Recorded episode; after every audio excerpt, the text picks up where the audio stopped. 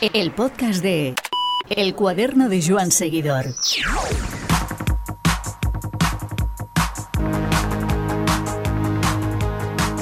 Ahora mismo, Omar Fraile es uno de los faros del ciclismo español.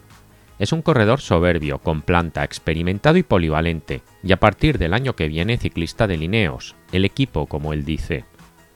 Un paso que deja atrás el periodo más dorado para Omar, el de Astana, con quienes ha sido campeón de España y último ganador de etapa de Tour para el ciclismo español. Con 10 años en el oficio, Omar Fraile admite que los cambios que se han dado en este periodo han sido brutales. Cambios en todos los sentidos, desde la experiencia de los corredores, a preparación, material y nutrición. Cambios que se dan con el ciclismo que estamos viendo, posiblemente el más competitivo de la historia.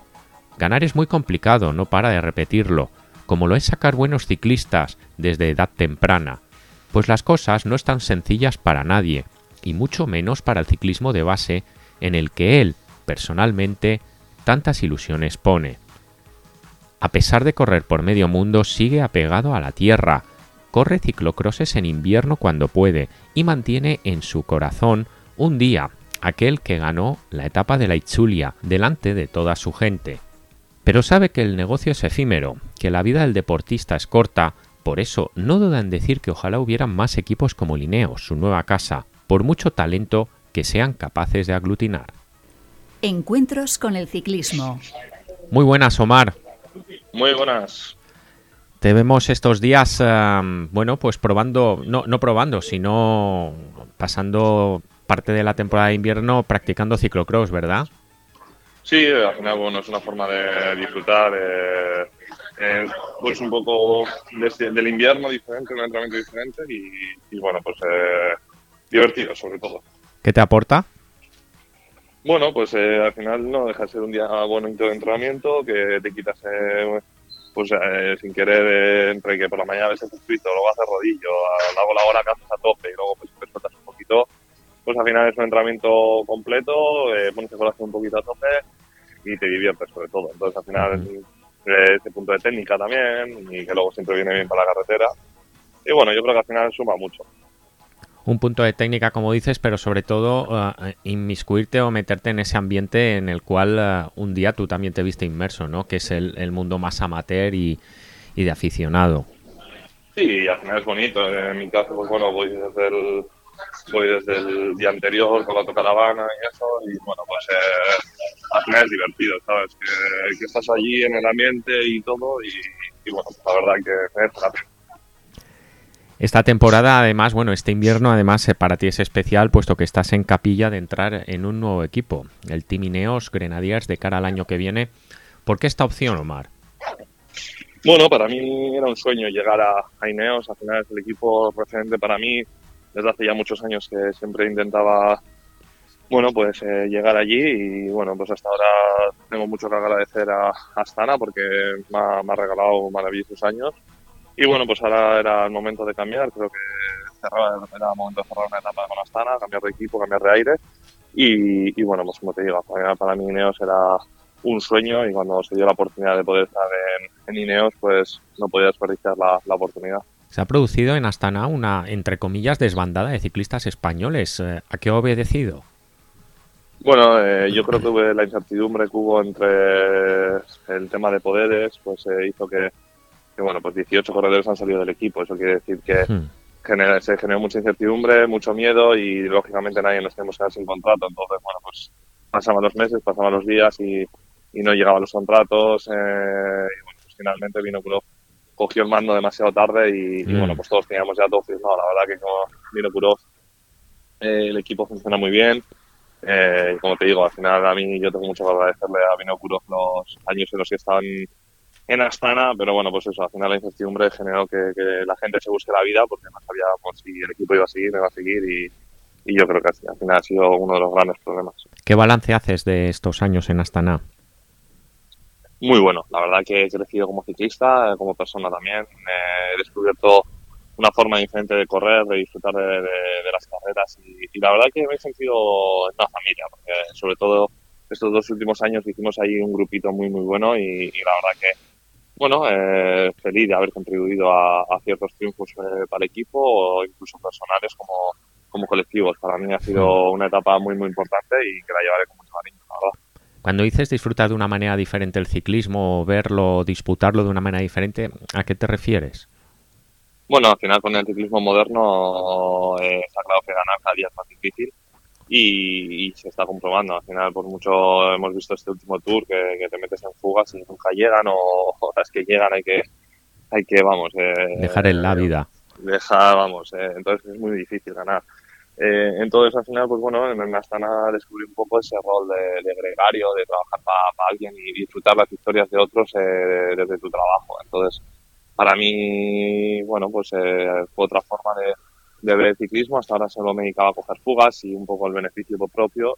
Y también hasta Astana, pues me he convertido un poquito en un ciclista, más todoterreno que, que, bueno, pues puedo trabajar o, si un día tengo la oportunidad de rematar, pero, pero sobre todo ese trabajo para los grandes líderes, pues eh, las, al final la experiencia siempre es un grado y para mí eso ha sido poder aprender de gente tan buena como teníamos en el equipo, pues siempre es muy importante. Recuerdo hace unos años, y volviendo a, tu entrada en Ineos, eh, una conversación con André Amador y por qué en su día dejó Movistar para irse a Ineos. Eh, fue que me dijo em, exactamente una cosa así como diciendo, bueno, yo cuando estoy, eh, cuando estamos en otros equipos nos fijamos mucho en cómo trabajan y en cómo lo hacen y siempre tienes como profesional del gremio de la bicicleta ese ansia o ese anhelo de poder formar parte algún día de ese grupo, ¿no? Eh, a ti yo creo que también te ha movido eso, ¿no? La forma de trabajar y cómo se les ve en, en carrera y demás, lo que te ha traído, ¿no? Sí, al final eh, son como el dinero, ¿sabes? Eh, cuando, bueno, entrenaría el dinero, eh, cuando les ves, pues hombre, siempre es como esa forma de trabajar en el grupo, de, pues bueno, toda la infraestructura que tienen, el material que llevan, llevan todo, la verdad que súper al límite medido todo, entonces al final siempre hace que, les veas como, bueno, pues el equipo, ¿sabes? Y, y, bueno, pues la verdad que todos los equipos son buenos, pero pues no sé por qué, pero siempre eh, es como una seguridad ese equipo de que está muy asentado eh, y sobre todo que tiene las ideas muy claras a la hora de, trabajar o cuál es tu rol y, eso lo valora. Y creo que al final eso es importante. ¿No hay renuncia personal en, en, tu fichaje por Ineos? Es decir, en Astana podías eh, ejercer quizás o tener más libertad. ¿No crees que en Ineos esta libertad la vas a perder? Bueno, en Astana ya no tenía mucha libertad. La verdad que siempre me tocaba trabajar. Eh, en las últimas tres ligas, me ha tocado trabajar, en el Tour también me ha tocado trabajar, Vuelta a España. Y al final, cuando estás trabajando, cuando tú quieres ganar una, desde una fuga, no puedes estar trabajando días anteriores porque realmente se gasta mucha fuerza y la gente que va a coger fugas, como te digo, eh, cada día está más caro y tienes que llegar muy, muy fresco para coger una fuga y poder ganar. Porque hay gente que se dedica solo a ganar desde la fuga. Y es lo que te digo, al final ya estaba trabajando también. Por lo cual, para mí no va a ser un, eh, creo que ha llegado el momento también de, de, pues un poco buscar mi sitio, que, creo que puedo trabajar bien, al final he cogido experiencia. Y, luego, bueno, pues algún día se presenta una oportunidad, lógicamente la voy a intentar aprovechar al límite. Y, bueno, he ganado, por lo cual se gana. No, no, además tú has demostrado que sabes aprovechar las oportunidades. Eso es, entonces si algún día me sale una oportunidad, pues, porque, por lo que sea, lógicamente la intentaré aprovechar, porque todo el mundo no nos gusta ganar, lógicamente, pero como te digo, cada día, este año, pues ya habéis visto, he tenido un momento de la temporada que he tenido un estado de forma muy, muy bueno, y al final sí, hace segundo, tercero, tal, pero ganar siempre cuesta, y, bueno, pues eh, creo que en ese equipo lo bueno que tengo es que, que voy a trabajar y me lo van a valorar muy bien, y eso es súper importante. Desde la perspectiva de aficionado, ahora te hablo desde la perspectiva nuestra, eh, sí que nos damos cuenta o lamentamos en, entre comillas, eh, eh, estos super equipos, ¿no? Que absorben tanto talento y en tu caso, por ejemplo, pues bueno, vas a aportar más aún a un equipo que ya es exageradamente bueno y que tiene una primera, segunda, tercera, cuarta, quinta línea espectacular. Desde el pelotón, ¿cómo veis que haya equipos que atraigan tanto talento? Bueno, ojalá habría más equipos así, ¿no? Entonces al final todos tendríamos un hueco y, sería increíble. Bueno, eh, al final, lógicamente, cuando un equipo tiene dinero, pues puede hacer cosas así. Y bueno, pues para los que entramos dentro, pues eh, está claro que cuando tú vas a trabajar, sabes que la carrera que vayas vas a tener un líder con garantías de poder ganar. Y eso al final, cuando trabajas es importante, porque trabajas con garantía siempre de que, de que juegas a ganar. Entonces, cuando sabes que tu trabajo, cuando se gana, pues lógicamente eh, viste mucho más todavía. Entonces, para nosotros, desde dentro, pues es importante y, como te digo, pues, hombre, igual los de fuera no, no te gusta tanto, porque al hmm. final si no es uno, pega al otro, y no tal, pero, pero bueno, para, cuando estás dentro de un equipo así, pues eh, es importante. ¿Tú crees por eso que mm, la calidad o el éxito de un equipo se tiene que fiar solo al dinero, como otras muchas veces decimos? El dinero es un factor, pero creemos que también hay otras muchas cosas, ¿no? Bueno, eh, lógicamente puede salir un corredor joven bueno de repente y, que por, por cuatro duros de, entre comillas, pues eh, mm. te pueda ganar, pues como ha pasado el caso de en su día de Carapaz, que al final era un, casi un neoprofesional y te ha ganado un Giro Italia pero luego lógicamente pues eh, estamos aquí por dinero, entonces al final eh, va a seguir siempre al mejor postor y, y, bueno, pues al final no deja de ser que, con el tiempo pues eh, al final acabes en el mejor postor y que mejor paga. Entonces, pues bueno, al final los equipos grandes siempre van a intentar coger los mejores corredores porque tienen presupuesto de sobra como para coger corredores buenos y que todo, desde el primer corredor hasta el último, sean buenos. Entonces, bueno, pues al final eso hace que, que lógicamente pues sea difícil. Recuerdo ese Omar Fraile de los años de caja rural que andaba siempre metido en escapadas, eh, todo voluntad, todo entrega. Eh, ¿Qué le hubieses dicho a aquel Omar Fraile de cómo has, eh, de cómo has acabado en el mejor equipo del mundo, no? Bueno, también si aquel Omar Fraile eh, hubiera sabido manejar en su momento pues ciertas situaciones como hasta ahora, pues igual tendría algún triunfo más. Pero bueno, pues al final eh, cada momento de tu vida vas aprendiendo una cosa y en su momento pues que di lo mejor de mí. Y bueno, pues eh, estoy contento con, con pues que aquel entonces me iban a decir que iba a acabar corriendo paineos con 31 años, hmm. pues la verdad es que no me lo esperaba y sobre todo tener el mejor nivel. Yo creo que ahora mismo estoy demostrando uno de los mejores niveles físicos que de mi carrera deportiva estos últimos años. Eh, al final he conseguido un poco lo que buscaba, esa solidez, el, no, el más o menos eh, llegar a todas las carreras a un buen nivel y, estar bien, y por lo menos estar cuando me mandan trabajar, pues estar en mi sitio y en mi lugar y, bueno, pues para mí ahora mismo estoy en un momento dulce de mi carrera deportiva. Cuando dices em, eh, aquel Omar Frailes ha dejado algún triunfo que, que podría haber sido suyo, ¿hay alguno que especialmente te duela haberlo perdido? Bueno, eh, sí, al final me acuerdo, uno de los que más me ha dolido pues fue aquella etapa, en, no me acuerdo cómo se llamaba, en la Vuelta a España que, ganó Maciski, que hice yo segundo y, y al final fue todo, si sabría ahora mismo, si en ese momento hubiera sabido pues eh, la alimentación que sea ahora mismo, pues ese día pues no hubiera petado, como se suele decir, eh, como PT sería. Pues al final fue una oportunidad que perdí, hice segundo y bueno, pues yo creo que si hubiera comido mejor y hubiera bebido mejor con el calor que hacía, pues posiblemente hubiera tenido piernas para aguantar a Maciski y, por qué no disfrutar poder ganar esa etapa en, la Vuelta a España. Entonces, bueno, pues al final es uno de los triunfos que, me ha dolido. Eh, luego, pues la experiencia a la hora de sprintar en París-Niza con David Cruz, que hice segundo por medio tubular, pues al final son cosas que con los años vas aprendiendo y sobre todo de las derrotas siempre se aprende y al final esos momentos pues siempre eh, tienes que aprender y, la siguiente no vuelve a fallar lo mismo. En su día pues yo creo que son cosas que fallas pero que bueno, es así. Por suerte no siempre eh, en ciclismo dos, dos más dos son cuatro y en ocasiones hay, hay margen para, para la sorpresa y tu primer gran triunfo fue en el, en el Giro de Italia batiendo al sprint a Rui Costa, el mismo que años antes le había virlado un mundial a Purito también al sprint. Sí, eso es, pues ese tipo de situaciones hacen aprender de que, de que bueno, pues eh, hay que calcular bien y ese día, por ejemplo, sí calculé muy bien, sabía cómo estaba físicamente, calculé bien y mira, pues me el triunfo. Entonces, pues bueno, eh, ese día pues igual Rui Costa eh, empezó tarde o pronto, no lo sé, pero bueno, pues al final ese día pues yo sí supe hacer bien las cosas y, bueno, pues me llevé el triunfo. Al final esas cosas son las que hay que quedarse.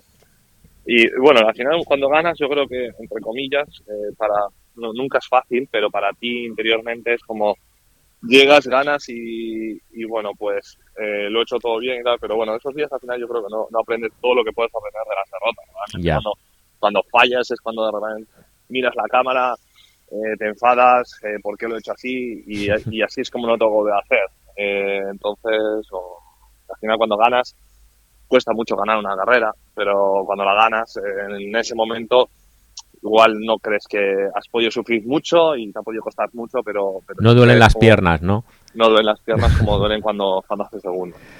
Lo que pasa que sí que es verdad que cuando pierdes y, la gente te pregunta al día siguiente y los días posteriores, eh, entiendo que analizas, te das cuenta y empiezas a buscar soluciones, ¿no?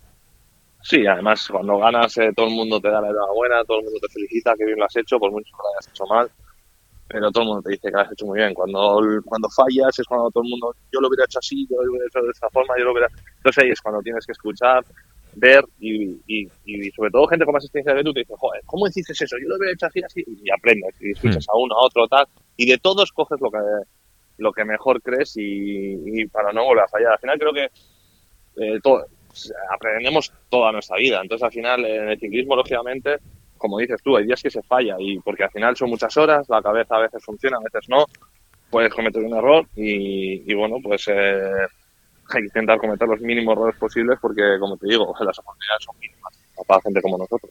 A mí me parece alucinante el, conseguir eh, tener la cabeza fría a 190 pulsaciones y con el dolor trepándote por todos los sitios. Me parece algo alucinante. Sí, eso es, ahí es donde se nota la experiencia. Cuando vas con un joven, sobre todo, que tiene tanta ambición, tantas ganas, que tú igual tienes la conciencia tranquila de que ya has ganado o lo que sea, entonces esa sangre fría que llevas por veteranía es lo que muchas veces eh, le sueles joder a un.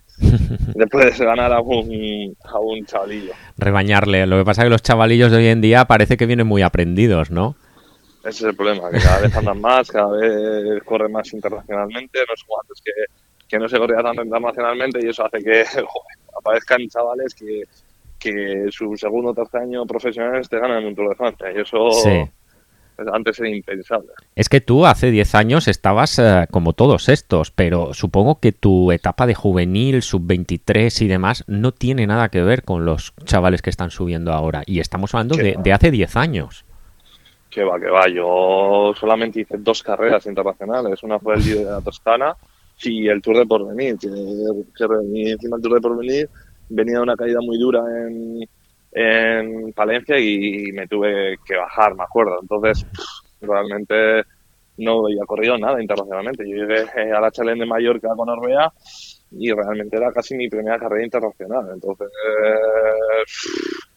o sea, eh, no sabes ni por dónde te da el aire, ¿sabes? Ya. Que toca aprender rápido, bien y, bueno, pues poco a poco. Pero lo hiciste, desde luego. Em, desde entonces hasta ahora, eh, tienes ahí la, corona de victorias. Eh, ¿Cuál es la joya? Para mí, hombre, lógicamente la, etapa del Tour es la, más importante profesionalmente y eso no es innegable y quien diga lo contrario miente, porque al final el Tour es el Tour y todo el mundo lo sabe. Pero para mí tengo una victoria siempre guardada con especial cariño, que es cuando gané en el Chulia, en País Vasco. al mm, final en Eibar. En, Eibar, gané delante de mm. toda mi gente, de mi familia, amigos. Y para mí personalmente y emotivamente fue una de las victorias más bonitas de mi carrera deportiva. Desde luego que sí, la recordamos. Em, volviendo a lo de antes, em, se rueda muy deprisa ahora, ¿no? Eh, además te lo he oído decir más de una vez. Eh, ¿Has notado ese Omar Fraile del 2013-2014 en, en, Noruega, Caja Rural, respecto al de ahora? ¿Nota que el, el pelotón va mucho más deprisa? Sí, sí, sí, el material ha evolucionado muchísimo en 10 años el material ha sido una barbaridad como ha evolucionado. Eh, las bicis son mucho más rápidas, mucho más rígidas. Eh, al final, sí, solamente con la bici ya has mejorado mucho, porque los tubuladores han mejorado, las ruedas han mejorado, todo ha mejorado. Entonces solamente con eso ya se va mucho más rápido, porque la ropa también es mucho mejor, los cascos, es que aerodinámicamente hemos ganado muchísimo. Entonces cada vez se nota que las bicis van más rápidas y, joder, ahora la investigación se hace de todo por eh, tener el mejor maillot, el mejor culote, el mejor casco eh, en cuanto a aerodinámicamente, porque al final es lo que se gana. Y luego encima, si todo el tema de alimentación, ahora todo el mundo sabe lo que tiene que comer, lo que tiene que beber, al final eso hace que, bueno, pues la, recuperación diaria sea mayor. Antes te comías el plato espagueti lo más lleno posible y, y, ahora en cambio pues eh, igual miren más la comida para, para llegar con el peso perfecto, eh, para no perder fuerza, al final pues hace que todo ha evolucionado, entonces al final hace que se vaya muy, muy rápido. Venimos de unos años además hablando de comida en los cuales hemos visto corredores muy muy delgados y ahora sin embargo poco a poco estamos viendo corredores cada vez más anchos, más angulados, más fuertes, ¿no? Sí, yo por ejemplo peso casi 3 kilos más que cuando yo debuté en, en, en Orbea y realmente subo mucho más ahora que cuando subía aquello. Al final, cuando aquello no tenía fuerza, realmente estabas delgado, fino, pero no, ahora en cambio no, ahora estamos musculados, mucho más anchos, lo que pasa es que estamos finos de grasa, pero realmente tenemos mucha más fuerza. ¿Por qué? Porque comemos muchísimo más y la forma de, entender el ciclismo ha cambiado totalmente. O sea, ahora no pasas hambre como se pasaba antes, yo por lo menos. Antes sí que pasabas mucho más hambre y estabas muchos días sin fuerza. Ahora ya, es al revés, ahora comes muchísimo y, ha cambiado todo. Pero comes bien. Eso es, comemos sano, limpio y lo que te toca. Calorías útiles. Eso es, sobre todo, pues bueno, al final temas de entrenamiento, todo. Antes salías, te tomabas un café a mitad de entrenamiento y eso, y ahora en cambio no, ahora vas comiendo todo el día, llegas a entrenar, sigues comiendo, pero al final el cuerpo está tan activo que al final sin querer va afinando. Está quemando. Eso es. Em, y a, esta vorágine de velocidad y demás, ¿se nota, se le añade también una mayor percepción del peligro? En, eh, cómo afrontáis, eh, por ejemplo, curvas o finales peligrosos y demás, o, es una percepción desde fuera? No, no, no. Eh, bajamos muy rápidos, muy, muy rápidos. y al final, a mí, por ejemplo, pues bajando no es que tenga un grandísimo problema, porque al final, entre comillas, me da bien pero los sprints cada vez son más veloces y ya se preparan sprints a 50, 60 y se lanzan a casi 70 por hora. O sea, estamos hablando de muchísima velocidad, que al final una caída de velocidad hace que, vamos, te desintegres casi. Entonces, pues bueno, sí que es verdad que da miedo y las bajadas, pues lógicamente también cada vez se baja más rápido, los tubulares cada vez agarran más, las bicis cada vez son más estables y eso hace que, que cada vez se pueda apurar más las frenadas, se pueda bajar cada vez más rápido y y, bueno, pues al final también por eso vemos estas caídas tan fuertes y, que nos mandan tanta gente a casa. Y en este contexto que describes, más velocidad, mejores materiales, jóvenes que triunfan antes y demás, ¿en qué, ¿en qué sitio queda el ciclismo español? ¿No crees que se ha desplazado un poco del centro? Bueno, al final siempre estamos con lo mismo. Creo que hay grandísimos corredores, pero pero al final, pues bueno, eh, ahora mismo eh, todos somos, eh, entre comillas, bastante mayores, la gente que está en el World Tour, bastante mayores, la gente pues, de 30, 30 y algo años, que somos gregarios.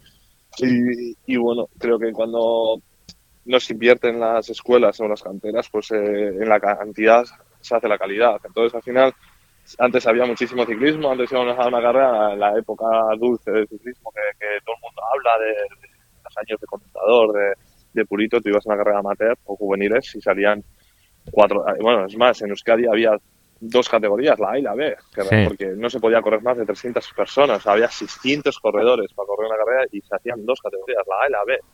Entonces, eh, ahora vas a una carrera juvenil y igual te salen 60 niños. Ya. O sea, entonces al final si, si no apostamos por la cantera, yo tengo una escuela de ciclismo y al final vas a sacar cuatro duros me cuesta una barbaridad. O sea, para llegar al presupuesto eh, me cuesta una infinidad. Y tengo 90 niños en total, desde los 5 años hasta los 18 años tengo. Y, y para sacar 4 euros pues me cuesta una barbaridad. Entonces, si no conseguimos hacer cantera, no vamos a tener calidad. Porque al final, creo que no es una cuestión de, eh, de problemas de tiene que haber, si, si tú al final haces canteras y, cada vez hay más corredores y al final de la cantidad te vas a ir la calidad. Hmm. Eh, Omar, ¿crees que se está invirtiendo mal el dinero en este sentido? ¿Se está invirtiendo, las marcas, por ejemplo, están invirtiendo, entre comillas, en youtubers, en, otro tipo de promoción? Igual el ciclismo de cantera ya no, no vende como podría vender hace 30 años. Sí, al final, ahora mismo con el tema de las redes sociales, pues hace que, bueno, pues al final muchos influencers y, marcas pues están apostando mucho dinero a, porque al final ellos están a vender lógicamente y vende mucho más un influencer que, que una escuela y bueno pues al final creo que a una marca tampoco le puedes exigir eh, yo tengo mucho que agradecer a todas las marcas que, que me apuestan por mi escuela por mi todo pero tampoco le puedes exigir al final ellos están para vender y, y bueno, pues al final creo que es casi más problema de, pues eso, eh, la sociedad que, tenemos, pues que, pues yo que sé, al final instituciones, eh, cuesta conseguir permisos, al final creo que son muchas trabas y, bueno, pues al final hace que, que cueste mucho sacar adelante los equipos. Y la última, Omar, eh, ¿por qué escogiste ser ciclista? Bueno, porque me gusta mucho la bici, realmente. Desde siempre. Mi familia, sí, mi familia siempre anda en bici y pues al final yo también lo veía desde pequeño y siempre ha sido una cosa que me ha apasionado. Pues Omar, la mejor de las suertes en Ineos y muchas gracias por este rato que nos has dedicado. Venga, perfecto.